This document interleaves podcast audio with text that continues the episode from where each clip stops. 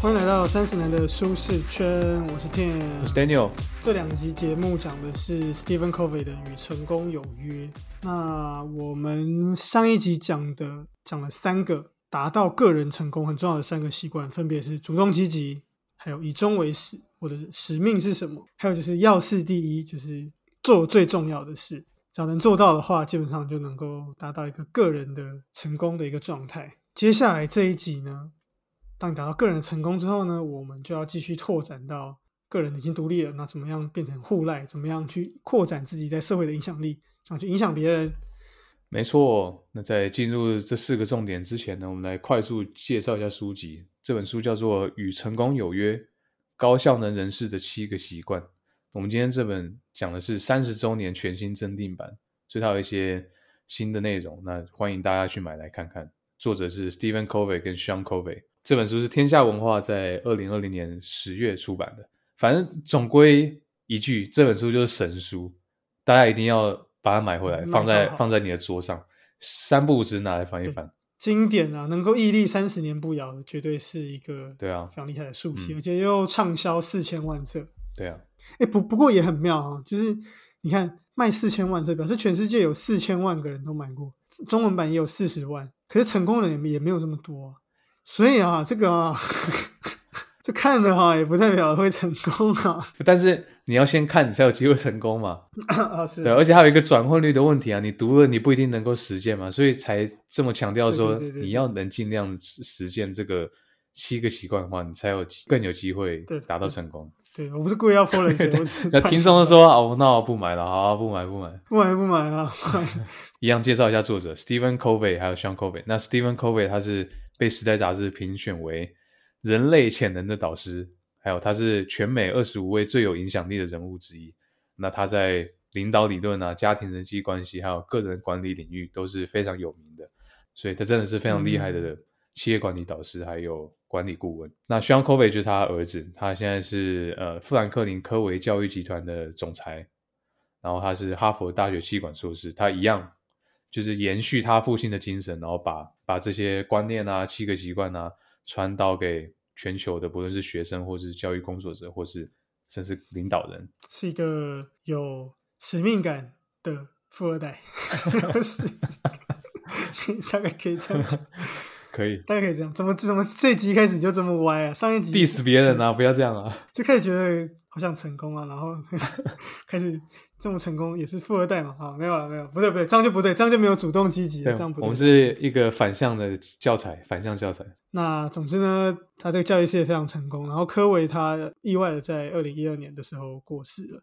那近期呢，有出版一本他的跟他女儿的一本新书，叫做《与成功有约的最后一堂课：科维的向上心态》。对，所以最近他的这些书籍又被拿出来讨论，因此我们决定介绍这本很厉害的、历久弥新的书籍给大家。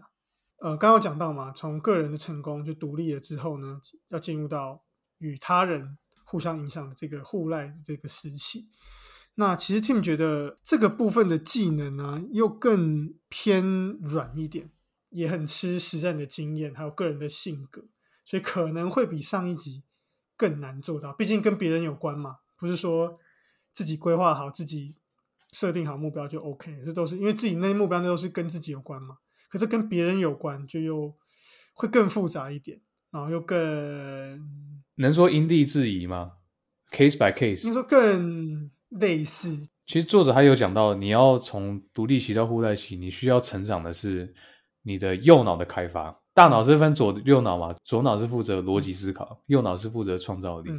那现在讲的这四个习惯，比较像是你要有办法根据当下的情况去做出一个。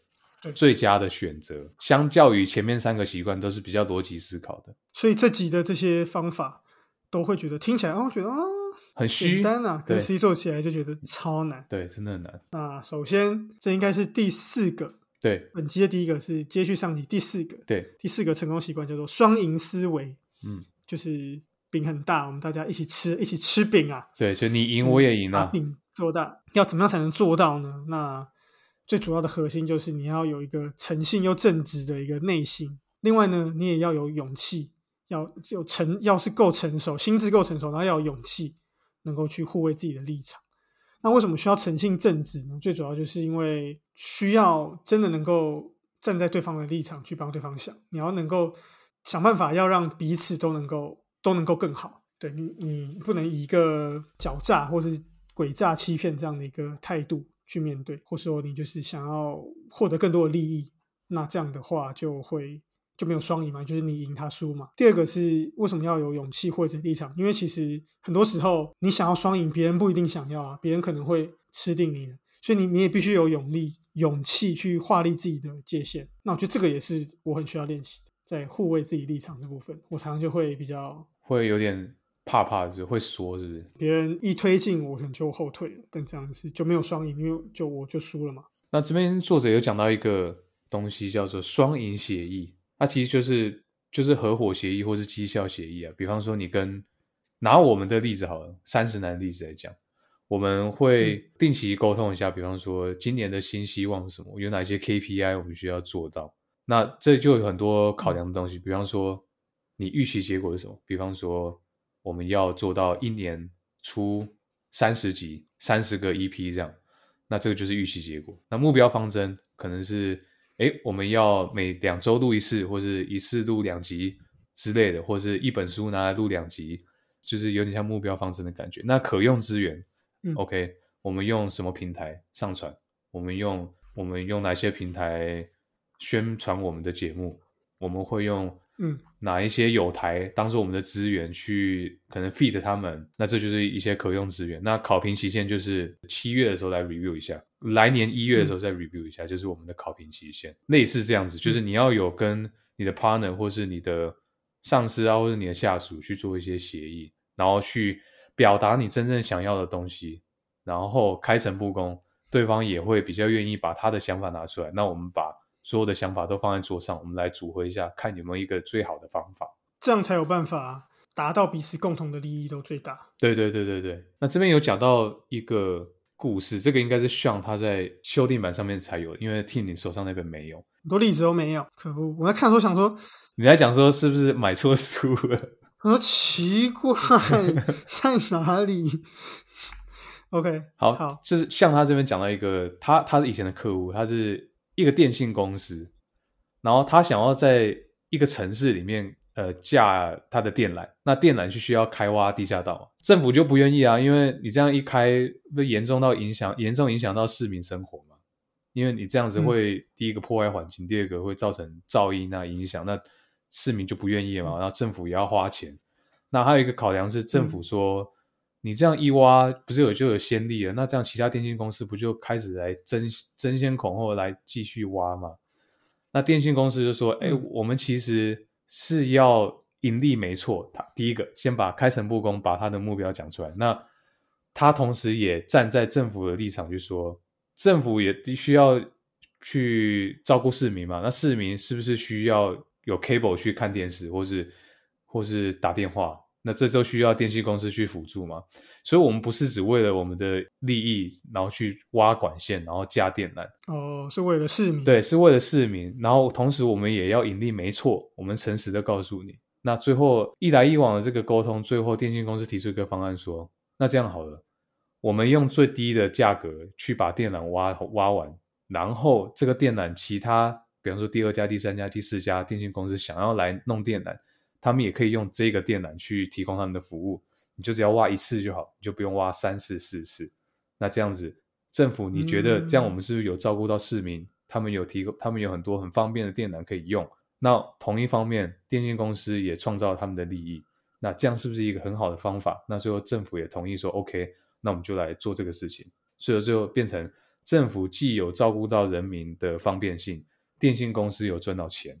就变成说，他其实因为人民的利益也是政府的利益，所以他有点也能够理解到政府想要的东西的这种感觉。对，然后透过这个方式说，哎，我们其实有共同利益的。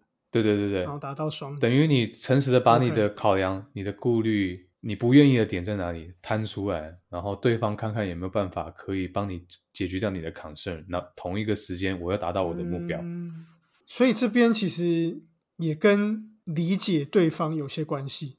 这就推导到我们第二个概念，也就是第五个习惯。对，知彼解己。知彼解己其实就是你一定要了解对方，然后对方也要了解你啊，大概就是这样子。简单来说，就是你听得懂吗？你懂听吗？对对对对对懂吗，白话来讲就是你有听得懂吗？所以是从刚刚政府这个故事推导到，哎、其实电信公司它也是理解到政府想要的东西，嗯，所以是一种知彼知己的这个概念。对 OK 那作者这边有讲到一个非常好笑的反例，我觉得这个真的是很荒唐。他说，一个眼科医生啊，如果你要去找他配眼镜的时候，他直接把他头上那一副直接拿下来给你，他跟你说，你就戴这副就对了，我戴十年都没问题啦，戴戴看啦，我觉得一定有用啦。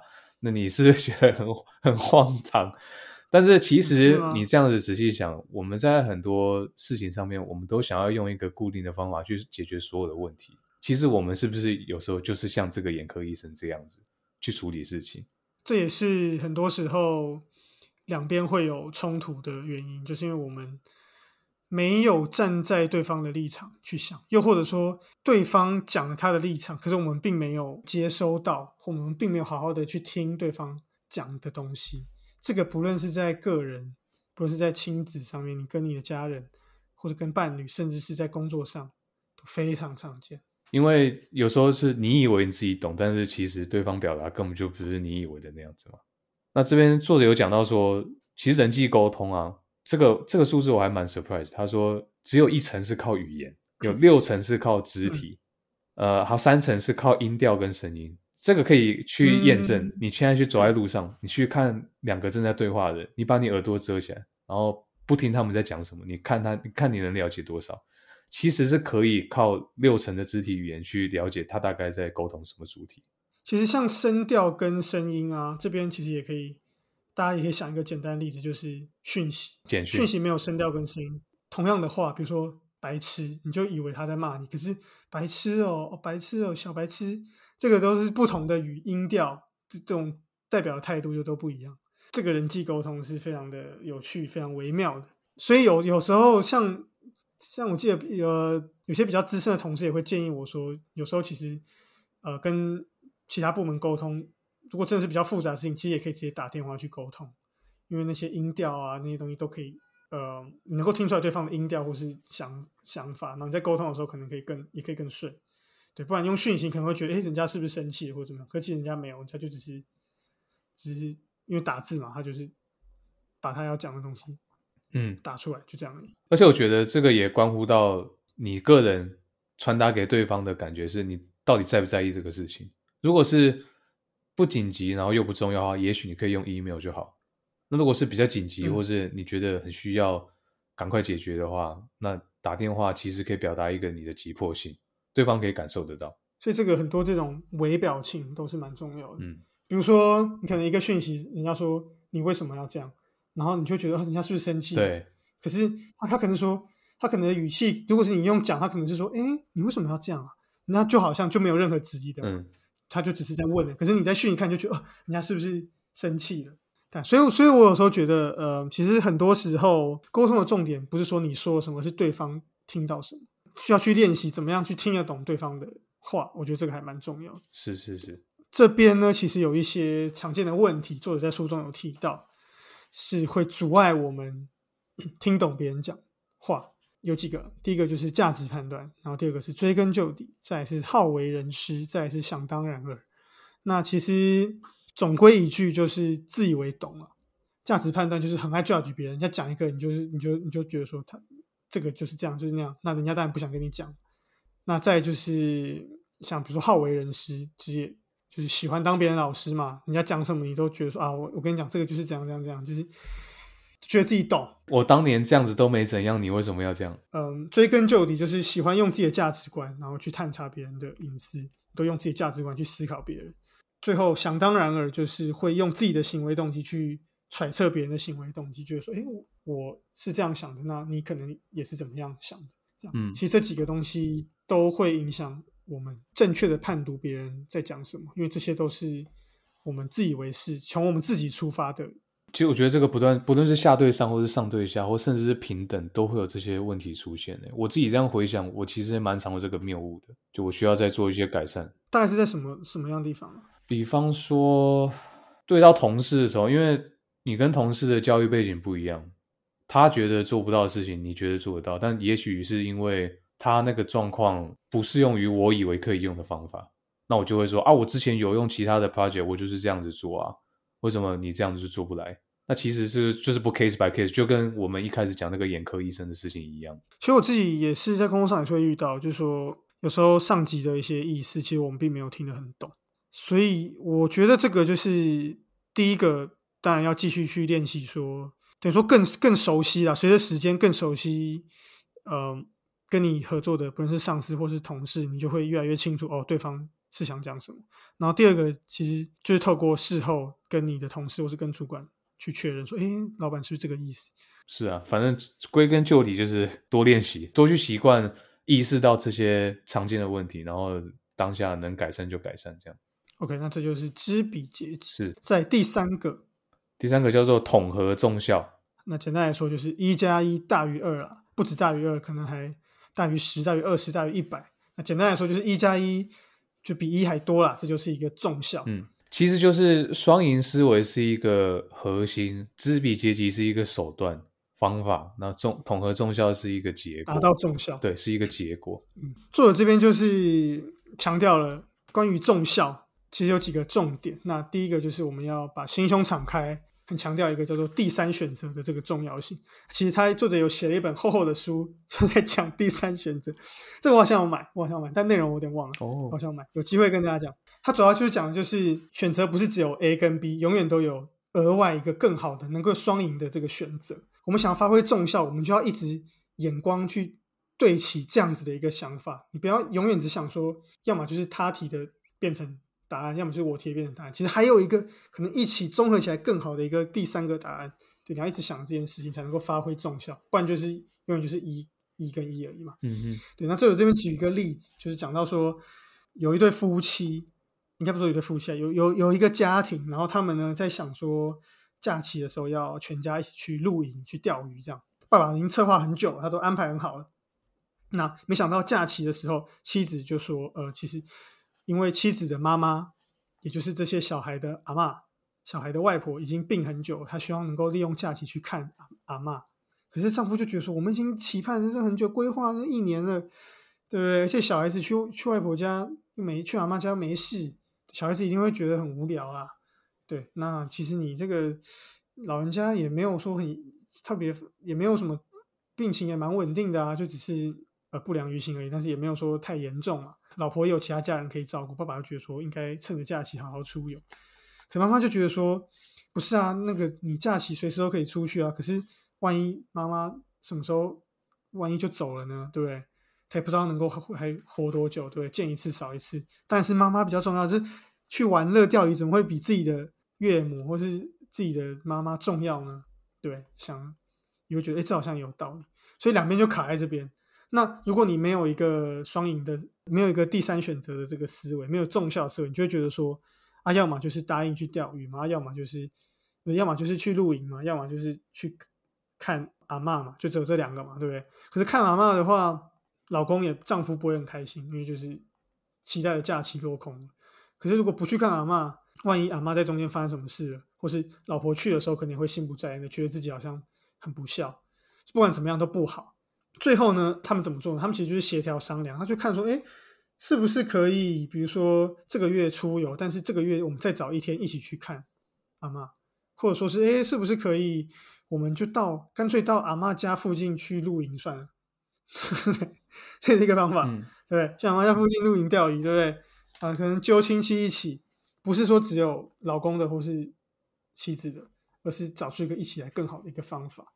我们要怎么？做到这件事情呢，最主要有两点，一点就是要心胸敞开，你要去接纳各种可能；那再就是你去尊重差异，你要去尊重每个人都是不一样。你不能说老婆跟你提的这个东西，你就觉得说不行啊，这个这就是我的想法才比较对，那就这样更不需要啊什么？你不能完全没有尊重对方的想法。其实基本上就是刚刚听讲的这个故事，就是套用双赢思维跟知彼阶级嘛。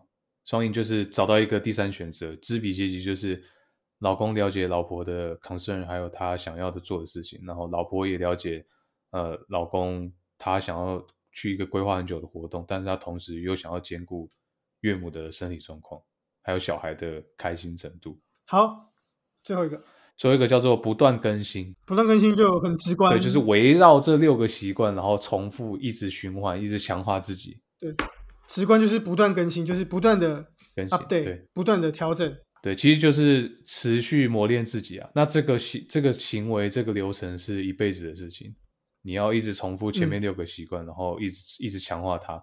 它其实作者也里面有讲到一个图，它是一二三四五六这习惯，然后再往上升一个维度，就是第七个，然后再重复一二三四五六，再往上升，再一二三四五六，再往上升，这是一个进化的过程啊。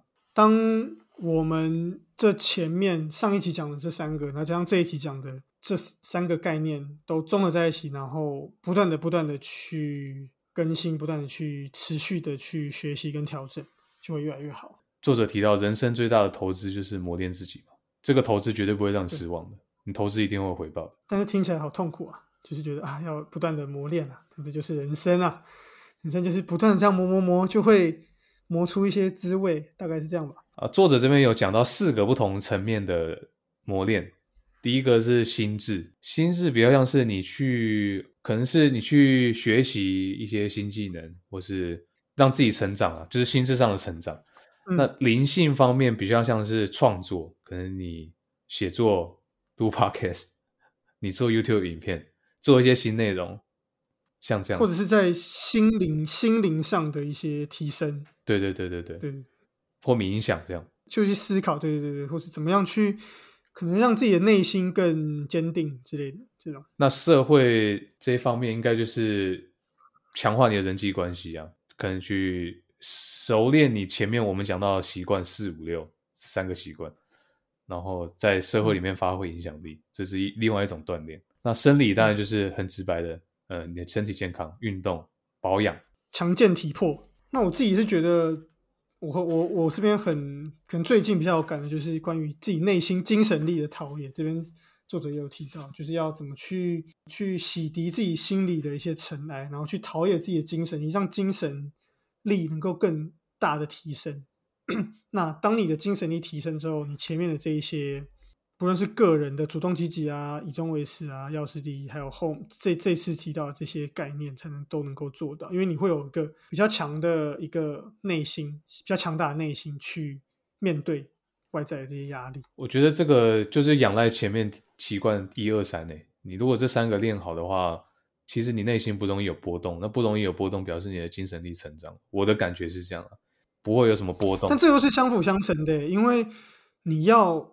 觉得一切都是你自己能够掌握，你必须要有强大的精神力嘛？你要必须去对抗那些负面的想法，然后以终为始也是，你必须要能够去确立自己到底真正活着的意义跟目标。然后当别人质疑你的时候，你要能够去对抗。对对对。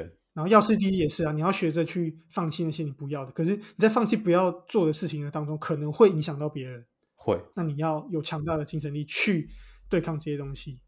所以我觉得这个这个有点相相辅相成嗯，大概是这样。这个也是我需要学习的地方了。这集我们讲了从独立到互赖这四个双赢思维，知己知彼阶级，我一直讲成知己知彼，知彼阶级，然后统合忠孝跟不断更新这四个概念，配合到前面的那三个习惯，其实它这七大习惯是彼此相辅相成的。你越是主动积极，习惯一，你就能够越能够掌握人生的方向，也就是我们习惯二提到的。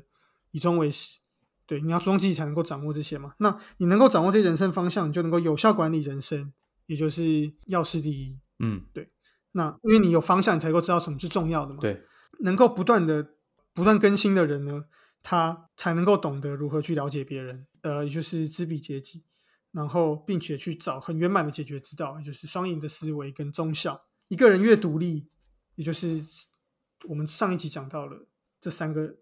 嗯，习惯越独立呢，他就越能够人家相处，也就是这一次的这个这一次切到四五六，又透过不断的磨练自己，去让这以上的六个习惯越来越呃越来越好，越来越熟练。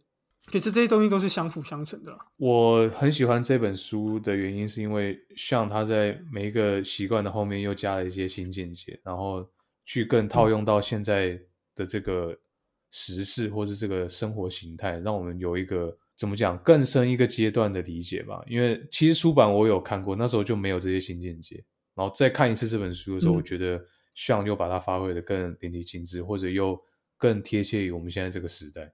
有什么例子吗？他有怎么样？最后有讲什么新见解是你觉得很赞的，跟大家分享？像这关于第七个习惯，它有一个段落是讲说控制科技，不要受制于科技，这个就很适用于我们现在的这个时代，因为大家都被科技绑架嘛，嗯。每天都要用手机，每天都要用科技产品，所以他他跟他老婆就会跟这就是会跟他三个小孩商议一个叫做科维加科技条约，就这个条约是适用于他们家所有的人。他是规定说他的小孩每天能够用的科技产品时间是三个小时。他为什么要这样子定？他有先跟他的小孩讲明白说，这个电话费跟网路费是他们夫妻俩帮他们付的，所以他有这个要求，希望小孩可以理解。然后，如果你的科技产品要充电，嗯请你拿到厨房，你不要把你的电话带到床上或者床头这样子，这样你就会拿来一直用。然后儿子就说：“哎、嗯可是这样，我看我同学都在用，这样我晚上睡前我会很无聊。”哎，然后像就说，无聊对你的大脑其实蛮好的，而且你们需要学习跟你的手足彼此交谈，相对于你每天就是在用手机用到睡觉。